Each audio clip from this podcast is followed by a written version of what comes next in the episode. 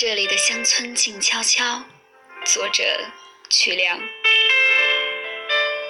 受新冠疫情影响，二零二零年的春节城乡寂然，笔者也在农村老家度过了一个安静的新年。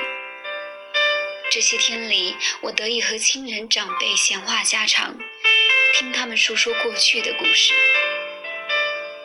同时也表达了对钟南山院士为代表的战役英雄的敬意。这里的乡村静悄悄，与我共享静谧的是芦苇、白杨与麦苗。残雪在枯河里渐渐消融，风筝和鞭炮声一同在碧空中飞翔飘渺。弟弟在暖气旁的被窝里打着安逸的呼噜，娘早已把香喷喷的蒜苔鸡蛋端上桌。骂儿子一声懒鬼，他也喜上眉梢。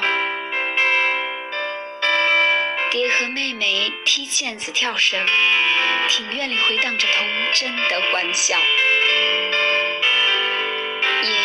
在暖阳下静静回忆着赶毛驴拉排车的时光，那段甘苦悲长的岁月永远也忘不掉。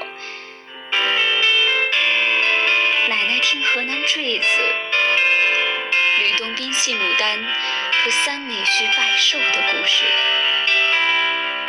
让他露出会心微笑。这里的乡村静悄悄，与我共享经历的还有纸笔和电脑。